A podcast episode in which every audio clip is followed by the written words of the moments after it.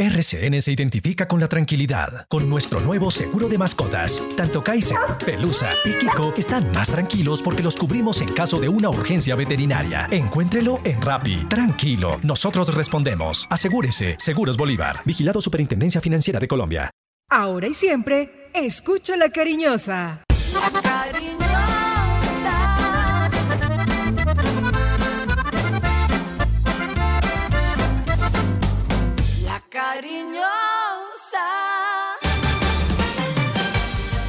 La información deportiva más importante del momento está en el Minuto Antena 2. Manizales tiene su antena 2. Primeros desde el comienzo. Póngala por deporte. Advertencia. El contenido del siguiente programa no corresponde ni compromete necesariamente la política editorial de RCN Radio. Se abren los micrófonos y a su radio llegan las noticias, los comentarios, las entrevistas, la información. Todo el mundo del fútbol y el deporte con el grupo que le genera confianza. Los dueños del balón de RCN. Con la seriedad, experiencia y credibilidad de Wilmar Torres Londoño, el comentarista que gusta. Los dueños del balón de RCN.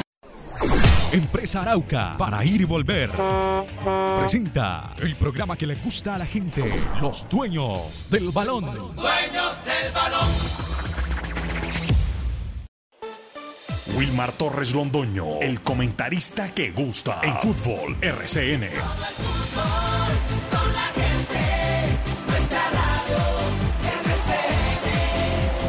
Fútbol RCN.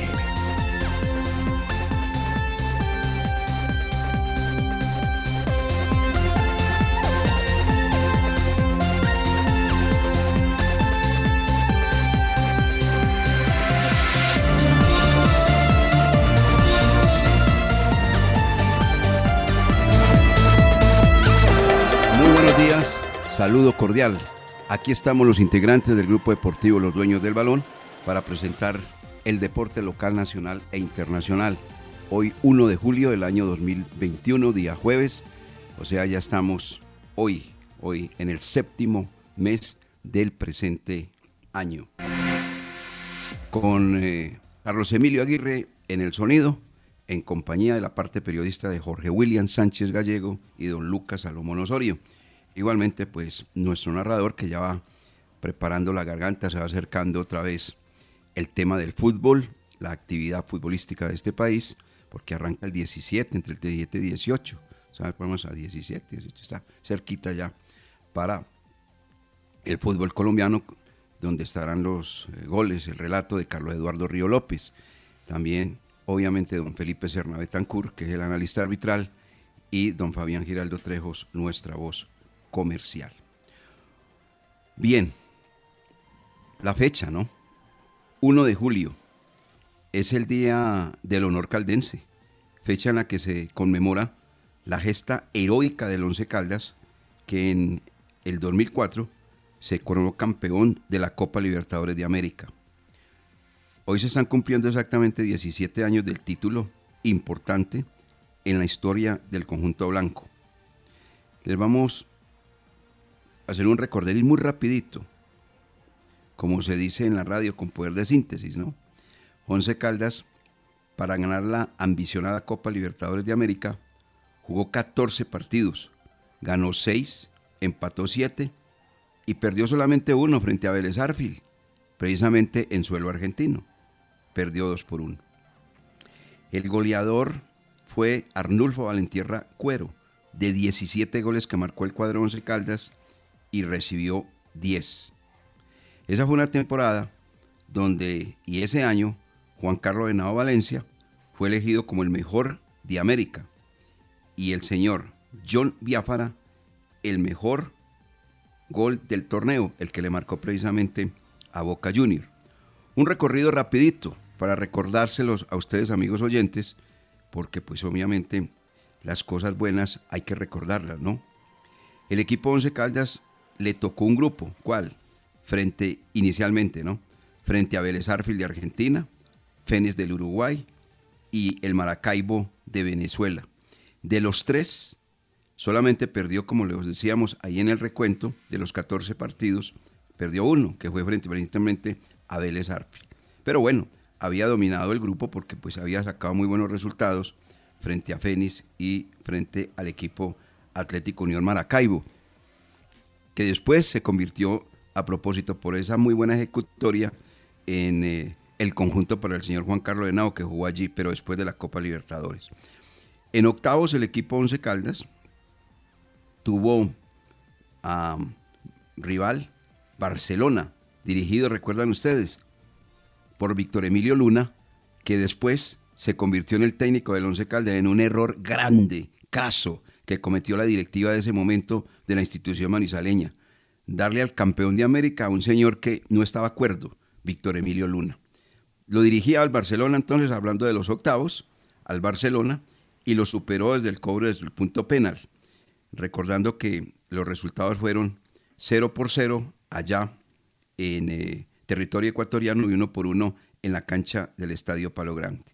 Nos fuimos a cuartos y en cuartos nos tocó nada más y nada menos que Santos, el Santos que era el grande, armado para ganar la Copa Libertadores de América. No era el Santicos de ahora, no es el Santos, un Santos grande, enorme.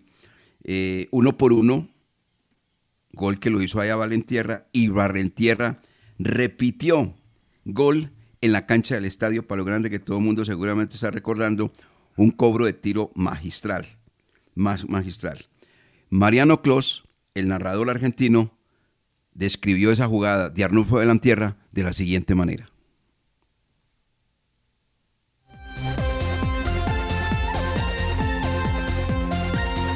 Carrera porque sabe que este le pega bien.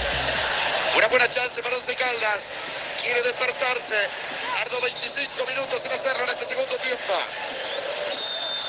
Se va a adelantar Valentierra. Arroja, no lo marca nadie. Valentierra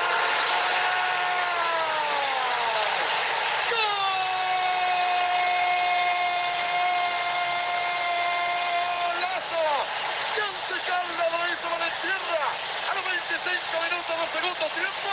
Abre la cuenta Manizales. 11 Caldas 1. Santos 0 para sacarse el sombrero el zurdazo. Pablo... Estadio lleno, cuando eso no había pandemia, tapabocas, ni había que tener ese distanciamiento social, no había nada, solamente la gente disfrutando de una campaña brillante del cuadro 11 Caldas del año 2004 y el golazo de Arnulfo Valentierra Cuero que marcaba, entre otras cosas, ahí su quinto gol de Copa Libertadores de América. Golazo. Nos fuimos entonces, eliminado el equipo Santos de Brasil, nos tocó otra papeleta grande, el Sao Paulo, nada más y nada menos, recordando que ellos allá en el Morumbi sacaron la bandera de Japón, manifestando que ya estaban en Japón y el Once Caldas no existía. Ese partido terminó 0 por 0 con una notable presentación como fue en su mayoría a lo largo de la Copa de Juan Carlos Henao que detuvo de todo. Estuvo muy bien el guardameta antioqueño. El partido quedó en el Morumbí 0 por 0 y llegamos a la cancha del Estadio Palo Grande. Y aquí el Once Caldas superó dos goles por uno en una extraordinaria ejecutoria de Javier Araujo que dejó mano a mano prácticamente a Jorge Agudelo para que éste liquidara sobre la portería de Sao Paulo. El narrador Sebastián Viñolo cantó, describió esa jugada de la siguiente manera, amigos, para que se acuerden. Araujo. Sigue Araujo. Agudelo habilitado. Está habilitado y esto vale. Ahí está por la final, por la final, por la final, por la final, por la final. Sí, sí, sí, sí, sí. ¡Gol!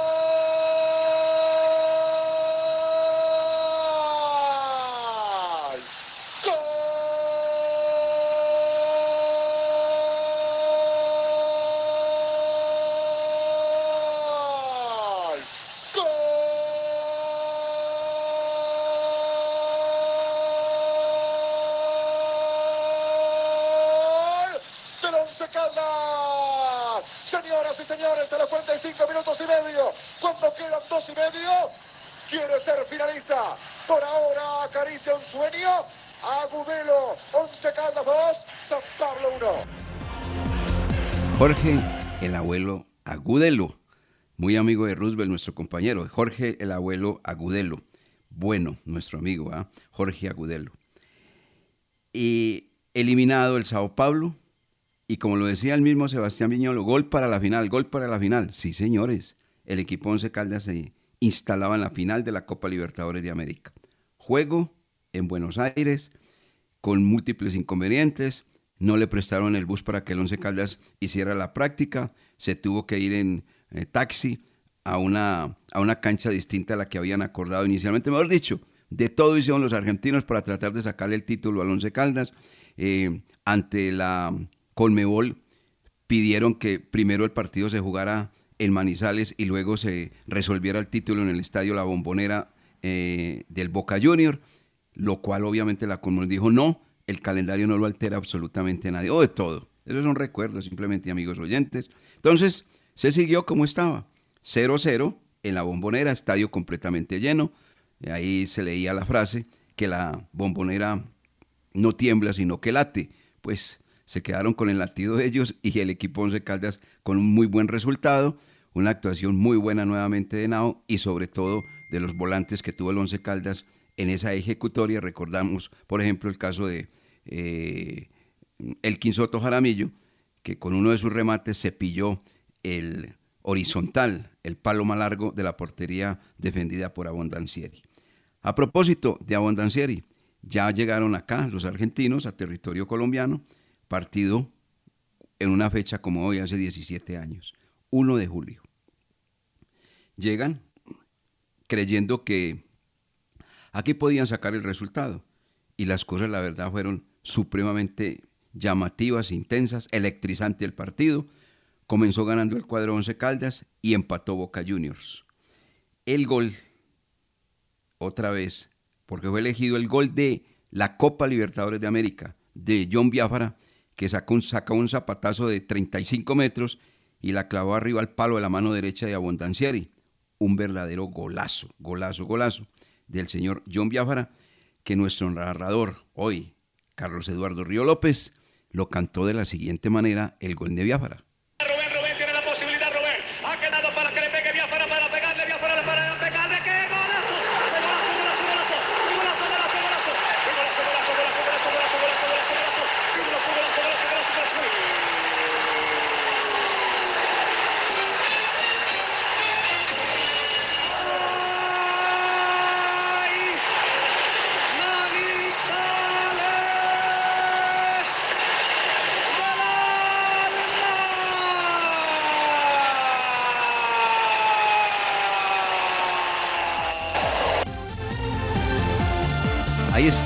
Descripción rapidita. Ya entonces titular el equipo Once Caldas, recibe el premio, recibe la copa, despedazaron la copa, toda esa cantidad de cosas que sucedieron. El campeón de la Copa Libertadores de América. Recordar es vivir. Lindo, indiscutiblemente, este tema. ¿O no, don Jorge William Sánchez Gallego? Muy buenos días. Bienvenido a los dueños del balón de RCN. ¿Cómo le va? ¿Cómo está usted, caballero? Los dueños del balón con todos los deportes.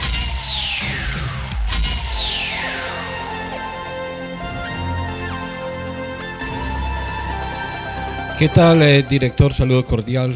Un abrazo para usted, para todos los oyentes. Me envió usted la cápsula del regreso del tiempo, reviviendo cada partido, cada imagen aquí pasando por la memoria a medida que lo iba escuchando y haciendo la descripción de cada paso del Once Caldas para ese logro que nunca, nunca, nunca nos cansaremos eh, de recordar, de elogiar y de enaltecer eh, qué momentos aquellos, de verdad. Cada partido, cada instante, cada situación, eh, cada cubrimiento que nos correspondió realizar.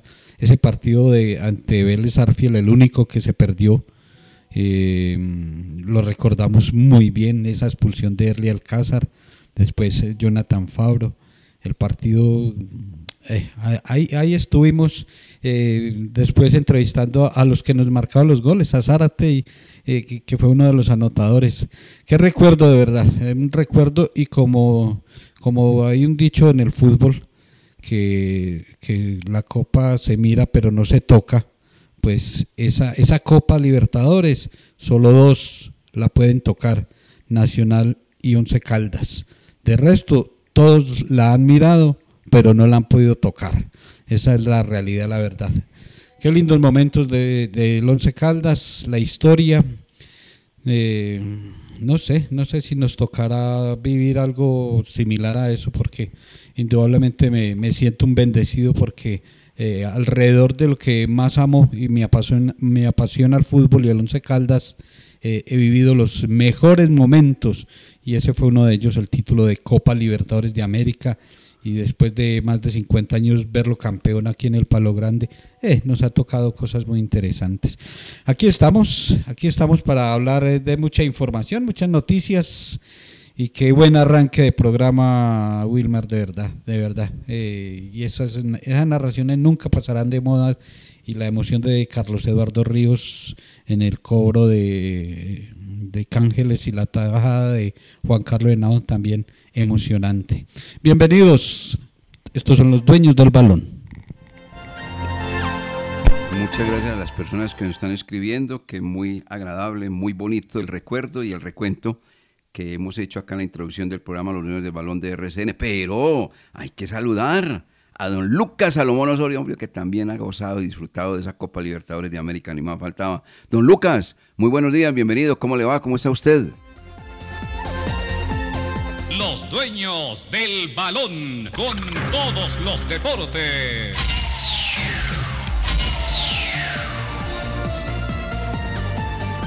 Hola, don Wilmar. Saludo cordial para usted, para Jorge William y todas las personas que a esta hora están en sintonía de los dueños del balón. 8.18 de la mañana por La Cariñosa, por los 1450M y también que lo hacen por nuestra plataforma virtual rcnmundo.com. Recordar es vivir, sí, lo dijo usted, porque ahí escuchar esa narración de los goles, el gol de Valentierra, el gol de Agudelo, ese, ese ya sobre el final del partido ante Sao Paulo, el de Biafara con eh, la narración de Carlos Eduardo Ríos, definitivamente uno sí se siente agradecido de haber podido observar al Once Caldas campeón de la Copa Libertadores de América. Justamente ayer en Fox Sports mostraban el, recuento, el, el, resumen de todo, pero de todo lo que hizo Don Wilmar, pero con imágenes.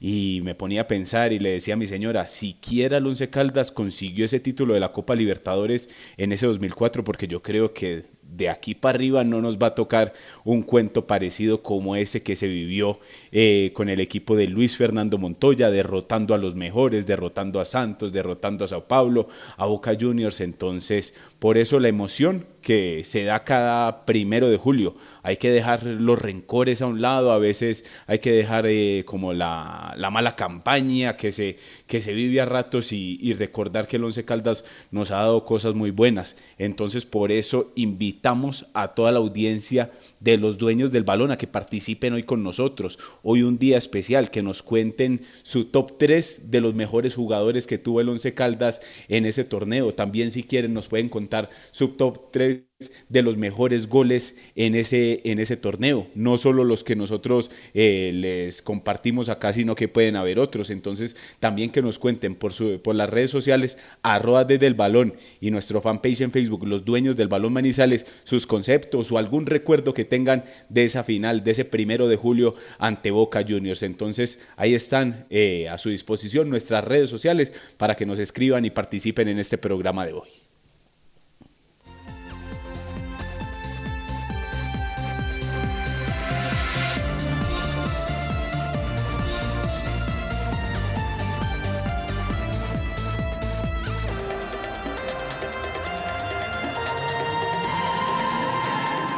Dueños del balón con todos los deportes. Cuando nos unimos con pequeñas acciones que le suman a la sostenibilidad del planeta, estamos sembrando conciencia, sembrando hábitos, sembrando un mundo mejor. Estamos sembrando compromiso, educación y cultura. Estamos sembrando vida. Estamos sembrando acciones por el planeta. La vida nos mueve. Check. Grupo EPM. Estimados oyentes, buenos días porque es un día soleado, un día agradable, una tregua después de la lluvia, hoy alcanzaremos una temperatura máxima. La voz del día. Feliz día, aquí estamos en el informativo de la mañana de la Patria Radio una vez más. Llevamos 100 años informando la verdad a todo Caldas, porque si salió en la Patria, es verdad. La temporal Contactamos AS requiere para importantes empresas del sector manufacturero, operarios de producción con conocimiento y manejo de máquinas troqueladoras, máquinas inyectoras, pintura electrostática y manejo de montacargas. Los interesados deben tener disponibilidad de tiempo para trabajar en turnos rotativos. Pueden comunicarse al teléfono 881-1855 extensión 107, enviar su hoja de vida al correo electrónico selección 3 arroba contactamosas.com o llevarla en físico al edificio Torres Panorama Oficina 201. Con Empresa Arauca, viaje cómodo y seguro a Medellín desde Manizales, Pereira y Armenia en nuestros modernos vehículos mini estelares, con internet a bordo, aire acondicionado, audio y video, desde Armenia, Pereira y Manizales a Medellín y Bogotá y viceversa. Compre sus tiquetes en línea, asegure su puesto desde la comodidad de su hogar, sin fila, sin afán, ingresando a la página web www.empresarauca.com.co. Empresa Arauca. Si hiciste un acuerdo de tránsito para pagar tu multa de tránsito, recuerda que debes cancelar las cuotas puntualmente, porque si te atrasas en una sola cuota, perderás los beneficios otorgados por el gobierno. Para más información, acércate a nuestras oficinas de servicios de tránsito en el centro o en el centro comercial San Cancio o entra a nuestra página web o llama al 873-3131, 873-3131, Servicios de Tránsito de Manizales, más a tu lado. STM, Servicio de Tránsito de Manizales, la nueva forma. En Industrias El Reflejo aportamos con la calidad de nuestros productos a la contención de la pandemia. Envases, tapas, bombas spray y dosificadoras, materias primas e insumos químicos para desinfectar todos los espacios. Porque esta batalla contra el virus la ganamos. Domicilios 874-2009, www.industriaselreflejo.com. Limpieza y calidad que brillan. El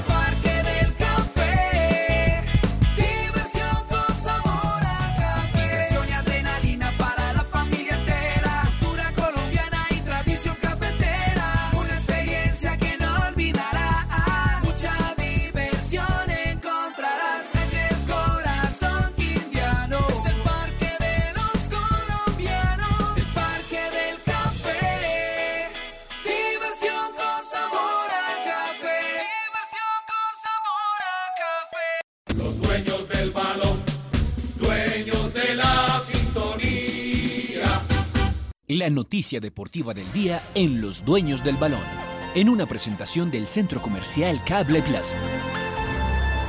8 de la mañana, 25 minutos.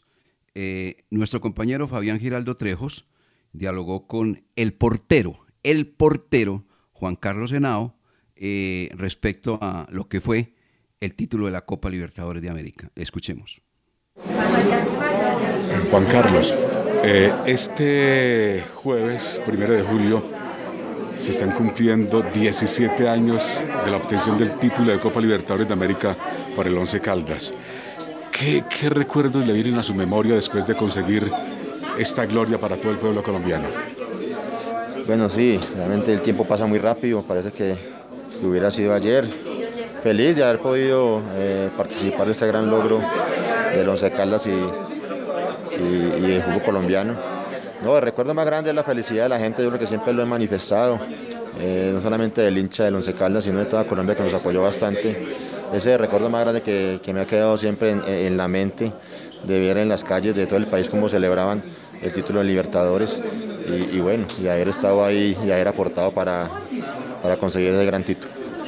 Le voy a preguntar por dos momentos totalmente antagónicos en esta inolvidable noche. Primero, cuando Arnulfo Valentierra, siendo un especialista, falla su cobro y luego cuando usted le ataja el último cobro a Cángele. Si a y Arnulfo, pues a ver, es que es muy fácil uno hablar después, pero la verdad nosotros teníamos una fe de que lo íbamos a lograr, a pesar de que eh, nuestro cobrador estrella pues tuvo la, la fortuna de, la, de, de errar el primer penal, que era el que nos daba confianza. Pero bueno, afortunadamente se nos dieron las cosas, mira que ellos no fueron capaces de anotar ni uno. Y yo al final, para el tapar el de Cángele, eh, mira que es una bendición también y por eso le digo yo que era, que era para nosotros, porque cuando vi que se paró Cángele de esa forma y, de la calidad que tiene y, siendo la figura de Boca en el partido, yo, yo me decidí por ir al palo derecho mío. Eh, y dije, siempre lo dicho, voy a aguantar hasta el final y al final voy a ir a ese palo. Si la cambia hubiera sido gol, pero afortunadamente tuve esa bendición y, y pude pues tapar el último penal que nos da el título. ¿Usted no conocía la forma de cobrar de Cángele? No, y nunca practiqué el penales. y mira que ahorita todavía soy el arquero con, eh, en la historia del colombiano con mayor número de penales atajados en toda la historia. Eh, nunca miraba a los pateadores, porque mira que si yo hubiera mirado la forma en que pateaban los, los de Boca, eh, el que le atajó a, a Cassini hubiera sido gol, porque era en la última definición eh, de la Intercontinental que, que ganaron en, en Japón, cobró con calidad el otro palo, el palo izquierdo así más o menos parecido a como, como cobró eh, Schiavi. Entonces mira, entonces simplemente fue in- intuición, el de él pues, siempre dije voy a aguantar y al palo derecho le voy a pegar fuerte, así fue, y el de Cángel con calidad también al palo derecho. Después de 17 años de conseguir el título de Copa Libertadores de América, ¿qué mensaje le envía a los hinchas de Once Caldas? No, que apoyo total al equipo. Yo creo que necesitamos que, la institución vuelva a crecer, vuelva a ser protagonista de los torneos. Un equipo que ganó Copa Libertadores y, ya ha ganado varios títulos. eh, no puede quedar siempre eh, entrar a, a simplemente competir o participar en los torneos, sino ser protagonistas.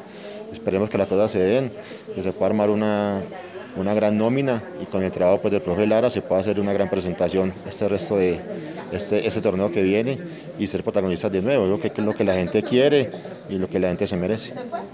A nombre de los caldenses, muchas gracias por ser el héroe más importante de esa inolvidable noche. Bueno, muchas gracias, un abrazo grande. Ese es el pasado. Ahora entremos a el presente. Ayer el equipo Once Caldas, como les decíamos, eh, presentó eh, dos equipos, ¿no? Yo no se lo están llamando que equipo A y equipo B, pero yo encuentro, por ejemplo, que en el equipo B, el que hace el gol se llama Micolta, ¿cierto? Feliz Micolta. Entonces ese va a ser suplente. No creo, no creo. Simplemente, pues, eso es un entrenamiento que hicieron ahí de 30 minutos y ya. Conclusiones que seguramente tampoco van a sacar muy profundas los técnicos, ni Márquez ni el profesor Lara. Simplemente un movimiento para irle dando actividad futbolística a estos equipos. Don Lucas, ¿cómo formaba el Once Caldas ayer? Fueron dos prácticas, eh, cada de una 30 de... minutos cada una, ¿cierto? Como habíamos anunciado ayer. Perdóname, Dos que antes de que usted venga, quiero eh, entregar un detalle de lo que decíamos ayer, porque las cosas hay que aclararlas. Decíamos que Nicolás Messiniti seguramente lo iban a meter allí, pero resulta que, pues físicamente el jugador está en óptimas condiciones, pero a eso hay que agregarle una cosa, que es la prueba del COVID. Y esa no va a salir de ahí mismo, ahí mismo. Él llegó inmediatamente al, al día siguiente, le hicieron la prueba del COVID, el PCR, y eso pues demora entre 48 y 72 horas. Por eso el jugador no se tuvo en cuenta. Bien, pues, don Lucas. Sí, señor. Como les íbamos a contar a todos los oyentes de los dueños del balón, dos prácticas de dos tiempos de 30 minutos. El primer equipo que paró el profesor Eduardo Lara en la cancha de la sede deportiva fue con José Uber Escobar, David Murillo como lateral derecho, David Balanta y Joyver González, la pareja de centrales, y Nicolás Giraldo, el lateral izquierdo. En la mitad del terreno de juego, Sebastián Guzmán, acompañado con Cristian Higuita, que jugó como volante mixto, volante 8. Más adelante, Harrison Otálvaro, como lo venía realizando en el semestre anterior, ahí suelto delante de esos dos volantes eh, que les mencionábamos. Por un costado, Jefferson Cuero, por el otro Marcelino Carreazo y en el frente de ataque Mender García. En ese partido el Deportivo Pereira se impuso por la mínima diferencia con gol de Franco Faustino Arizala desde el punto penal. Esa fue la primera práctica que tuvo el Once Caldas. En la segunda el equipo blanco formó con John Murillo, ante la ausencia obviamente conocemos de Gerardo Ortiz por la, porque está en la Copa América, John Murillo tuvo la oportunidad en el arco con Sebastián Palma, Robert Mejía, Dubán Biafara y Tomás Clavijo en la defensa. En la zona de volantes, Andrés Ferrín y Nicolás Palacios con Edwin Lazo. Y más arriba, Félix Micolta, Adrián Estacio y Nelson Quiñones. Ese partido lo ganó, o mejor dicho, esa práctica la ganó el Once Caldas también por la mínima diferencia con gol de Félix Micolta. Eso fue lo que pasó ayer en la sede deportiva del equipo donde se vio ahí alrededor, a las afueras de la, de la sede, un grupo de hinchas acompañando al equipo y viendo la práctica. Oiga, Jorge William, entonces, de, de acuerdo a esa lectura que acaba de entregarnos Lucas Salomón Osorio, pues sí, la verdad es que el primer equipo es el que va a ser seguramente titular. Pero aquí llama la atención de este, de la B, Robert Mejía, Edwin Lazo y Félix Micolta, porque pues Estacio siempre ha sido suplente. Esos tres jugadores, ¿los ve usted para actuar en la formación titular del Once Caldas? Porque la primera, pues me da la impresión de que es por ese lado, ¿no? Entonces, con razones que dicen que, que equipo A y equipo B. Pero del equipo B veo Robert Mejía, que eh, había sido titular o, o terminó siendo titular. Edwin Lazo también, que lo trajeron como titular. Y sobre todo el caso de Félix Micolta, Jorge William. Eh, lo de ayer y lo decíamos en el programa de la mañana eh, eh, es simplemente prácticas y yo también me, me ubico en esa fila de, de que por ahora no hay grupo A y grupo B. Ajá. Porque es que ellos no habían hecho fútbol, no, no se sabe pues quiénes han hecho los méritos para ubicarse en ese grupo A y quiénes no para estar en el B. Simplemente se reparte y, según las condiciones de cada uno, el técnico va haciendo la escogencia. Es que hay que tener en cuenta, director eh, eh, Lucas y oyentes, que todavía no está el equipo. Eh, o sea, el argentino de- debe estar ahí. El zaguero central debe estar ahí. Eh, Brian Angulo eh, ayer tampoco estuvo y es uno de los jugadores que, que puede ser una muy buena opción. Correcto. El técnico terminó jugando con Alejandro García como titular y ahora termina Alejandro convocatoria con selección, está con la selección Colombia sub-20. Entonces eh, todavía no todavía no es hacer esa escogencia. Yo diría la próxima semana, después de los tres partidos que, que se anunciaron ante Patriotas, Santa Fe y Equidad, ya después de esas tres prácticas, eh, entrenamientos eh, ya por fuera, eh, ya el técnico la debe tener muy clara cuál debe ser el grupo A, pero por ahora mm, simplemente es repartición. Eh, usted juegue allí como cuando ha- hacemos eh, los partidos y, y pase usted a este equipo, usted al otro y, y así va haciendo el técnico para repartiendo las cargas para que quede nivelado los dos grupos. Eh, eh, es verdad lo que usted dice, Jorge William, porque mire, el equipo se va la próxima semana para la capital de la República y va a estar toda la semana allá. O sea, va a estar toda la semana, estamos hablando de del 5 hasta el 11. Viene a Manizales y le queda una semanita nada más, o menos de una semanita, para preparar el primer partido ya de campeonato Liga Play 2 frente al cuadro Deportes Tolima. Ahí ya tiene que tener el señor Eduardo Lara una idea de cuáles van a ser sus 11 titulares. Debe estar ya el argentino a tono. El problema es que no ha llegado el defensa paraguayo. E- ese es el que le veo que le está cogiendo la tarde. Sí, le está cogiendo como la cogiendo la tarde, sí. sí. Sí. Pe- Pero de resto, y, seguro que el técnico todos estos días ha, ha estado sacando información, llenando su libreta si la tiene, eh, eh, acumulando, acumulando detalles de cada uno de los jugadores. Y ahí, ya después de esa gira por Bogotá eh, de, de una semana, debe estar muy claro, eh, Claro. cuáles son los hombres que lo van a, a poner a, a- a ganar en este segundo semestre, porque eso es lo que esperamos. Eh, mejor dicho, cuando regrese a la capital de la República, debe estar el equipo en el punto que todos queremos. Y obviamente que tiene sobre, que, que quiere sobre todo el director técnico, el profesor Eduardo Lara. Porque no hay disculpa de director.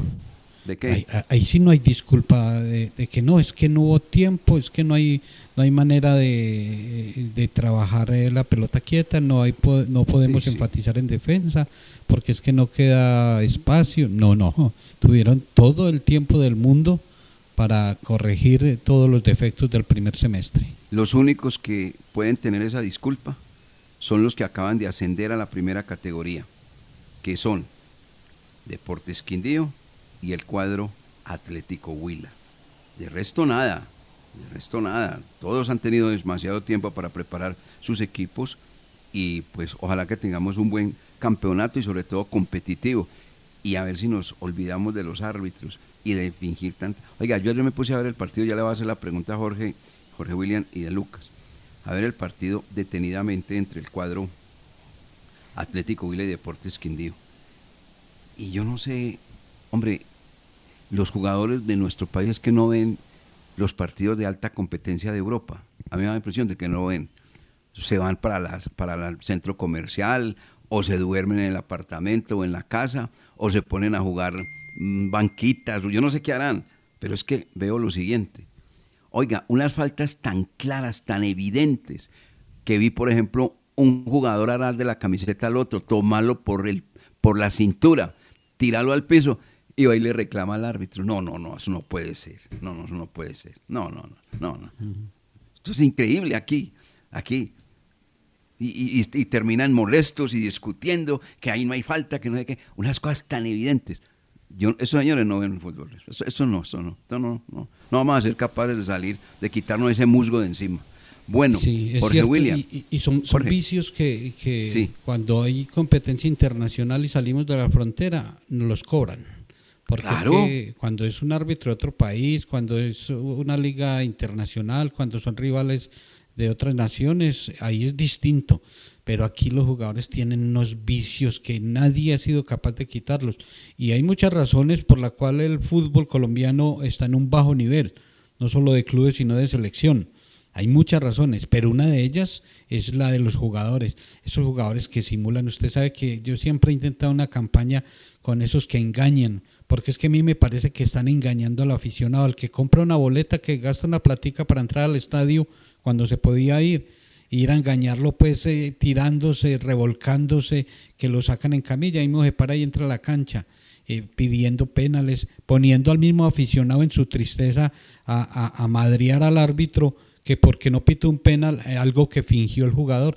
Entonces eh, hay una cantidad de vicios que nos lleva a eso, director. Qué pena que me atravesé. No, no, no. Eso es muy similar a la ley nuestra. Ayer pasaron a través de la televisión a estos vándalos que daban y anunciaban, vea, tengo tantas papas bombas, tengo tanto no sé qué, tengo estos alambres, tengo esto, no sé qué, con las pruebas fehacientes. Y una juez los dejó libres. No, así no se puede. No, no, hay tristeza. No, no, así no se puede. Así Hay no se razón de puede. ser, de verdad. Las autoridades tratando de controlar país. los desmanes, el desorden de este país y los jueces de una manera muy elegante dejándolos nuevamente libres. No, no. Es que ese, ese es el problema que tenemos. La ley, la ley que tiene este país, la cantidad de alcahuetas. Bueno, eh, la pregunta es esta, Jorge William y Lucas.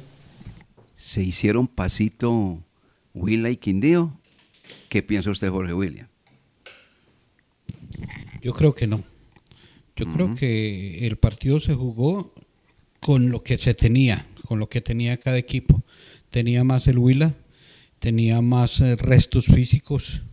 El Quindío se vio afectado por eh, positivos de COVID, de Ajá. algunos jugadores que no pudieron estar, otros lesionados eh, del partido anterior. Entonces creo que no es que se hayan, eh, si hayan hecho pasito o, o ahí hubies- hubiesen utilizado el teléfono. Venga, entonces, ¿cómo es? No. eh, se jugó con lo que había y, y ten- y tenía más huila y, y mereció en el partido la victoria al cuadro Opita. Y me parece que, que fue justo, fue justo porque hay que tener en cuenta y no podemos olvidar que es el torneo más largo que se ha jugado en Colombia. Año y medio, año y medio para definir estos dos equipos que ascienden. Un año y medio para ser campeones. Ay, a propósito, y es campeón Huila de un torneo de año y medio y no le entregan copa no una plaquita. Oiga, No, ¿cómo no le parece derecho, eso? No hay No, derecho. No, no, no, no, no, no. No le pasa plaquita. Ahí demuestra que le pone muy poquita atención la Di Mayor al torneo. Sí, Eso es una copa. Por eso, entonces, está muy claro. Si le entregaron una plaquita, ¿usted cree que le van a dar billete? No, para nada. Cero, cero billete, cero billete. Bueno, ¿y usted qué piensa, don Lucas Salomón Osorio? El pariente suyo allá de Tuluá se quedó, pues, esperando a ver si pronto sucedía algo. Pero nada, ¿se hicieron pasito o no? Se, se quedó mirando Paldovio, mi primo, le cuento pues. Sí, sí. Por- Porque ayer el, el Huila, ahí con lo que usted eh, manifestaba ahorita, de ese agarrón de Palacio ante Moreno, un penal tan claro, ahí es donde le deja a uno la duda. Quindío también, un invicto largo en condición de local, el mejor eh, en, este en este primer torneo del año en el centenario y cae 2 por 0 ante el Atlético Huila. Entonces yo creo que ya con la satisfacción de haber conseguido el cupo a la A, sí se relajaron y, y no le metieron toda la, toda la ficha a este partido de vuelta en el, en el centenario y por eso clasifican los dos a la primera. Queda Quindío con 88 puntos, Huila con 88, Deportivo Pereira con el mismo número 88 y más arriba Jaguares 94, Alianza 99 y Patriota 104. Así comienza la tabla del descenso en este segundo semestre en la Liga Betplay. O sea, la respuesta suya es, se hicieron pasito. Yo desde el principio le dije que estaba dada para que clasificaran los dos y así sucedió. O sea, que ¿quién le permitió? ¿Quién? Quindío le permitió al Huila anoche ganar y Sí, sí, no campeón. necesitan entrar detalles, claro. Sí, Willy, es que usted, usted, usted ha- usted ha jugado fútbol y, y- y el, y el agarrón, ese penal es, es muy claro. Y después, y después cuando el Quindío tenía que ir a, a buscar el empate, eh, ese, eh, ese dominio si- sin hacer daño. Sí, eh, sin pisar el área. Sí, lateralizando. era una posesión Mire, yo- sin, yo, a sin mi concepto. Después del 1-0, eso estaba 0-0 y comenzó de lo más sabroso, vaya, venga y tal. Después del 1-0, comenzaron a hacerse en pasito. Sí. Después del 1-0 ya eso ya quedó definido. No, ya, ya comenzaron a no hacerse en que pasito. hacer. Sí, el uno, pues para que no le hicieran muchos goles, porque le da pues el, entonces el, a seguir de carrera. Y el otro que no le empataron. Bueno, entonces, sí, sí, un pasito. Hay que esperar a saber, porque no he, he revisado y tal. Oscar Ignacio Martán no ha dicho nada. Está callado. Nada. Pero ¿qué, qué va a decir si ya había mandado a los jugadores de vacaciones? Eso pues, uno no sabe. Uno no sabe, de pronto le. Usted sabe cómo es él. Usted sabe cómo es él. Usted sabe cómo es él. Tremendo Sí. Bueno, Pero eh, eh, decía que como, como comenta don Roosevelt Franco y como le gustan, que un chicharrón grasoso. Eso van a tener estos tres equipos en muy poco tiempo para salvar la categoría, para sí, continuar. Lo del Sí. Huila, lo del Quindío y lo del Pereira, porque es muy poco tiempo para Cuatro meses y medio. salir. Cuatro meses y medio para salir de, de- de esos eh, lugares de abajo en la tabla del descenso. Y no es que haya una diferencia muy larga con los demás, pero para arrancar eh, la tienen muy difícil. A Entran a seis de Jaguares. Escribe un amigo y me indica lo siguiente, un amigo, gracias, gracias al amigo. La DIMAYOR se va a reunir porque el calendario lo van a cambiar. No va a ser de vuelta así como, como se ha acostumbrado. ¿Por qué? Por el ingreso del Quindío y el ingreso del cuadro Atlético Huila. O sea que si fuera dándole la vuelta, el Once Caldas comenzaría jugando de local frente al cuadro Deportes Tolima. Recuerde que el primer partido del Once Caldas de Liga B Play 1 fue frente a Tolima, pero en Ibagué. Y ahora entonces sería con Tolima, no se sabe si va a ser acá, no, no, no, perdón, sería con Tolima acá, si fuera con el estilo de campeonato que veníamos, pero tengo entendido que, que se va a reunir la mayor y va a cambiar el calendario. Eso es lo que Y, me- y vamos a tener nuevamente fecha de clásicos. y fecha de clásicos. El clásico del eje cafetero es Once Caldas Pereira. El segundo es Once Caldas Quindío.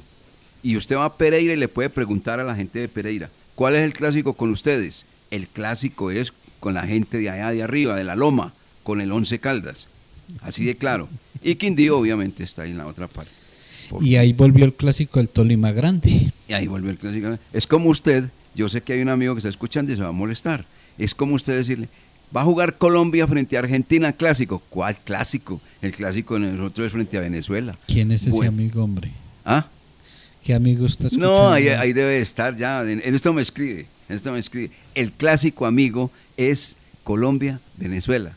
Duélale a quien le duela, pero es esa es la realidad. Mensajes, don Carlos Emilio Aguirre, en Los Dueños del Balón. Estos son los dueños del balón. Sí, señor. ¿Cómo no? En Check nos mueve la energía, el desarrollo, la educación, la innovación, la cultura y la biodiversidad de nuestra región. Nos mueve un servicio de excelente calidad, la responsabilidad con el ambiente y el compromiso con las personas. Hoy más que nunca, reafirmamos nuestro compromiso de poner la vida como eje fundamental de todo lo que somos, porque al igual que a ti, la vida nos mueve. Check, Grupo EPM. ¿Necesita su SOAT? Su suerte siempre te da más. Para su carro, su SOAT, su suerte. Para su moto, su SOAT, su suerte. Rápido y fácil, su SOAT, su suerte. En todos los puntos, su SOAT, su suerte.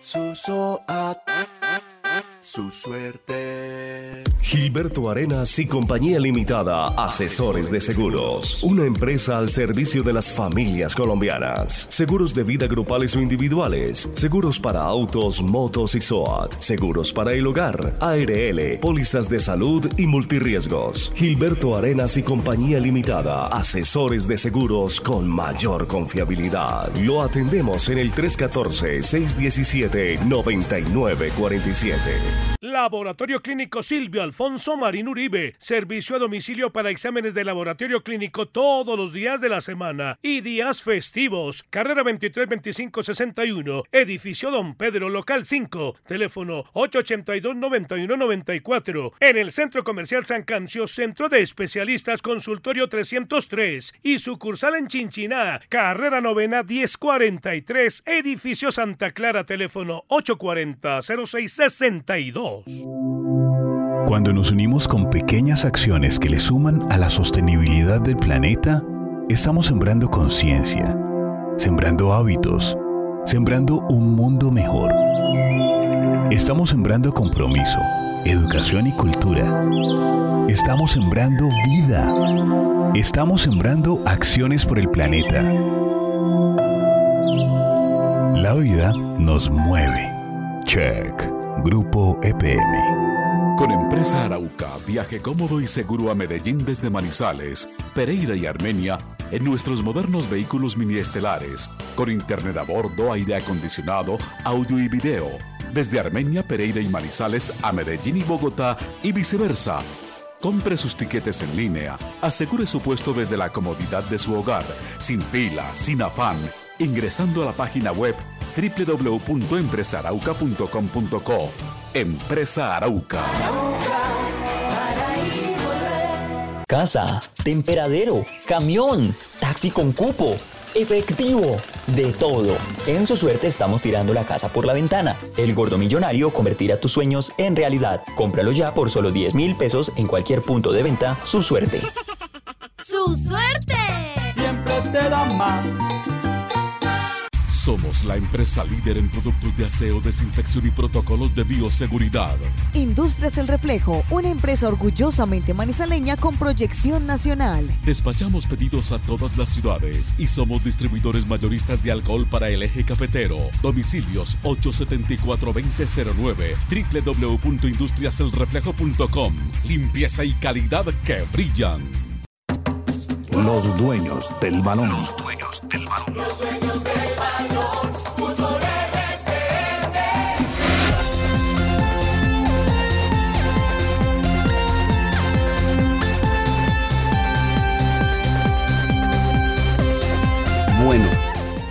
recuento que hicimos a la entrada de nuestro programa, todos terminaron como Amparo Grisales. Todos se erizaron, todos. Todos están erizados. Por aquí me escribe Ramiro, don Ramiro, desde su cafetería.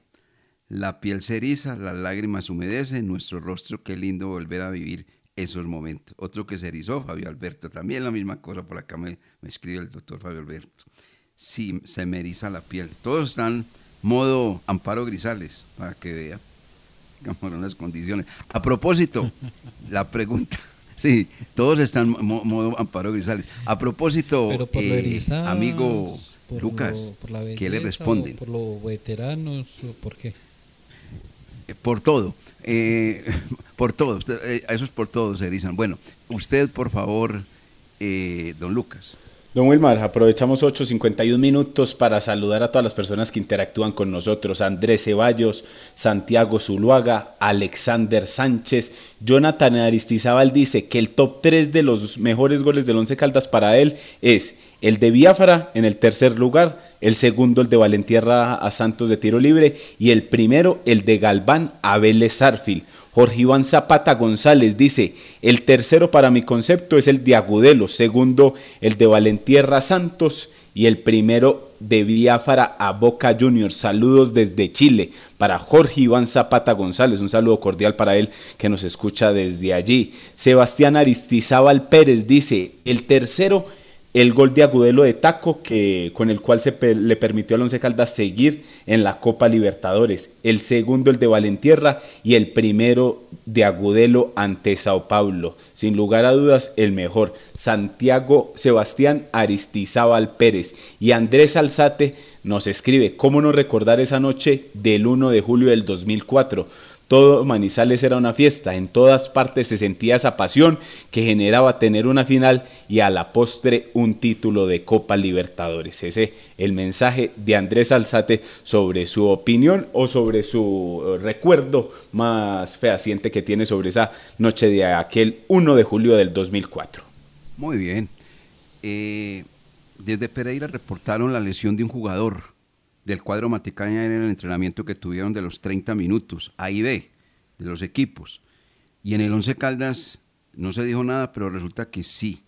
Hay un jugador lesionado, se llama Marcelino Carreazo, y hoy, a través de exámenes, van a determinar la lesión, la gravedad de la lesión que tiene este colombo venezolano.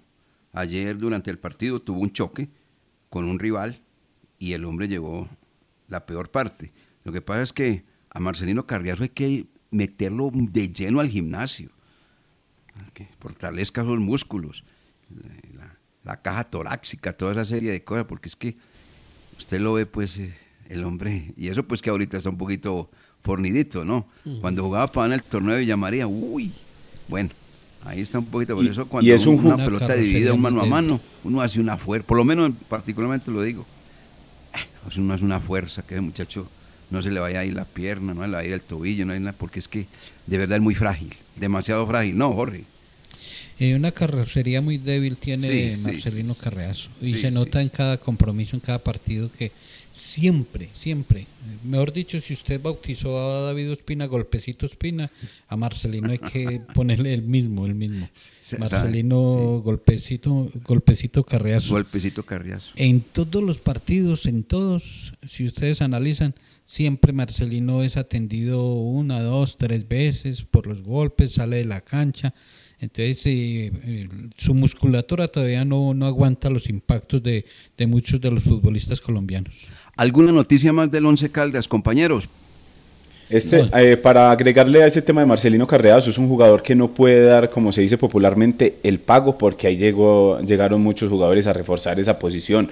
Eh, Jefferson Cuero, el mismo Félix Micolta, Adrián Estacio, que quiere estar ahí en, en la titular. Entonces no puede dar, eh, pues como, eh, no se puede dar ese lujo de lesionarse, de quedarse por fuera de las prácticas, porque hay ya muchos jugadores que llegaron para ese puesto. El caso de Marcelino Carreazo. Y ustedes hablaban ahorita de los partidos amistosos que tendrá Once Caldas. El lunes 5 de julio ante Patriotas. Después el miércoles 7 de la misma semana ante Santa Fe. Y cierra la gira, o mejor dicho, el viaje a Bogotá ante Equidad el viernes 9 de julio. Con esos tres partidos, el Once Caldas se piensa cerrar ya la pretemporada para ya alistarse para su estreno el fin de semana del 18 de julio.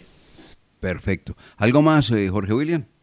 No, señor, eh, mañana hablaremos eh, de del zonal de fútbol que arranca en Manizales. Ah, sí, señor. Un zonal eh, de, de mucha categoría, porque es la 21, categoría 21. Eh, también Tour de Francia, hoy va el Tour de Francia con una etapa llana.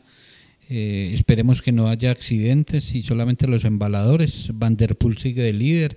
Pogachar después de esa etapota de ayer es segundo y se metió al top 10 como esperábamos. Rigobert Urán con gran eh, actuación ayer y es séptimo a 1.29. Hoy etapa llana y mañana empezará media montaña en el Tour de Francia.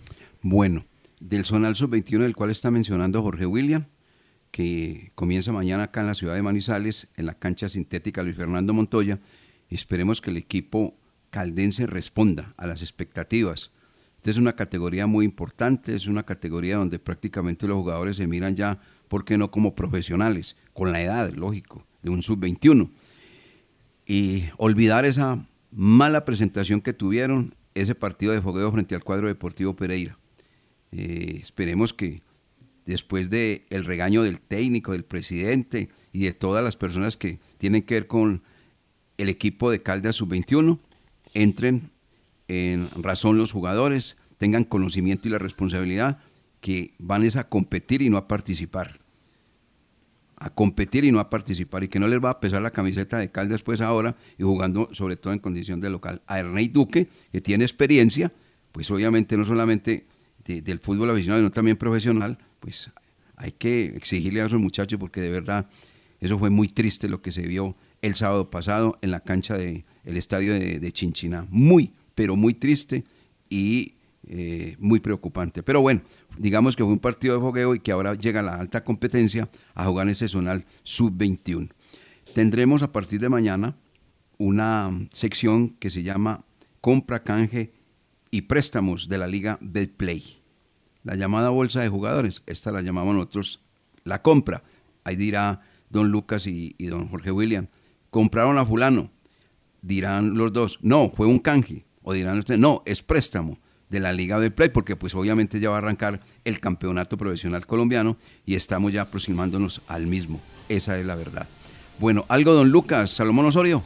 Sí, don Wilmar, para cerrar eh, con el tema del Once Caldas, el partido contra Patriotas será en la, sede de la Federación en Bogotá, contra Santa Fe en la sede deportiva del equipo capitalino, del equipo rojo y contra Equidad en el Estadio de Techo. Ahí es eh, la planificación de esa semana del Once Caldas en Bogotá.